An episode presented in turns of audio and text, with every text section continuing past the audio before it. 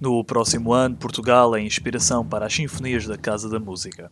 O diretor artístico e de educação António Jorge Pacheco apresentou a nova temporada e os 50 anos do 25 de Abril marcam esta escolha. A perguntar, mas porquê Portugal este ano? Por várias razões. A primeira, e a mais, mais imediata, eh, é porque este ano, em 24, celebramos os 50 anos do, do 25 de Abril, portanto acho, acho que é uma marca histórica, um, um dos acontecimentos, não o acontecimento histórico mais importante do país, pelo menos seguramente no século XX. Depois de explorar a música e cultura de Itália e Alemanha, para António Jorge Pacheco o ciclo termina da melhor forma. Era a altura de fechar um ciclo e que a melhor forma de fechar esse ciclo dos, dos países sistema era então, e agora, e agora sim, com, com algum sentido para nós, dedicar, focar mais na música portuguesa, na música e nos músicos portugueses. 2024 prepara muitas surpresas musicais e de origem nacional, assentando em três pilares grandes compositores em Portugal, intérpretes portugueses e repertório português.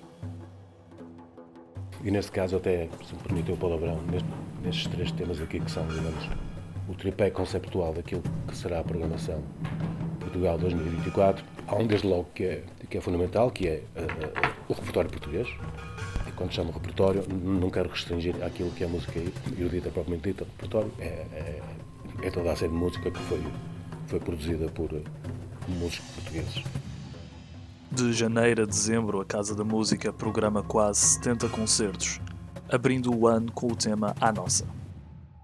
Em janeiro é sempre a abertura oficial da nossa, da nossa temporada, com foco no tema principal desse, desse ano. Este ano é Portugal e, portanto, quisemos chamar-lhe A Nossa, como forma de celebrar um brinde à música, à música portuguesa. O diretor artístico António Jorge Pacheco salienta ainda em abril o festival Música e Revolução, como celebração dos 50 anos da queda da ditadura.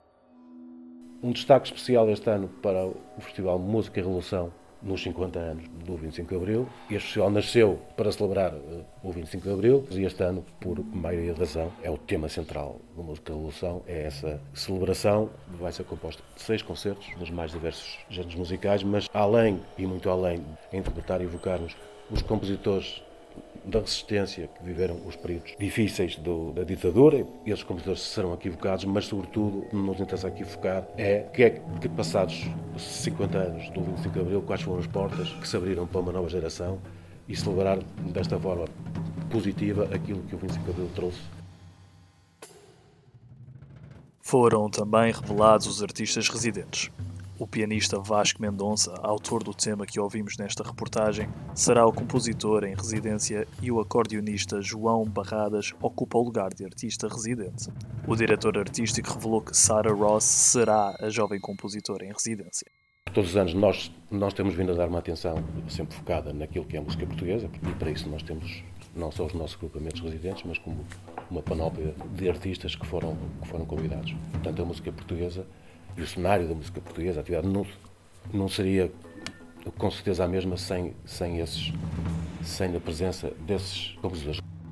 A agenda ainda está em aberto, mas Portugal sucede à Alemanha como país tema da programação da Casa da Música em 2024.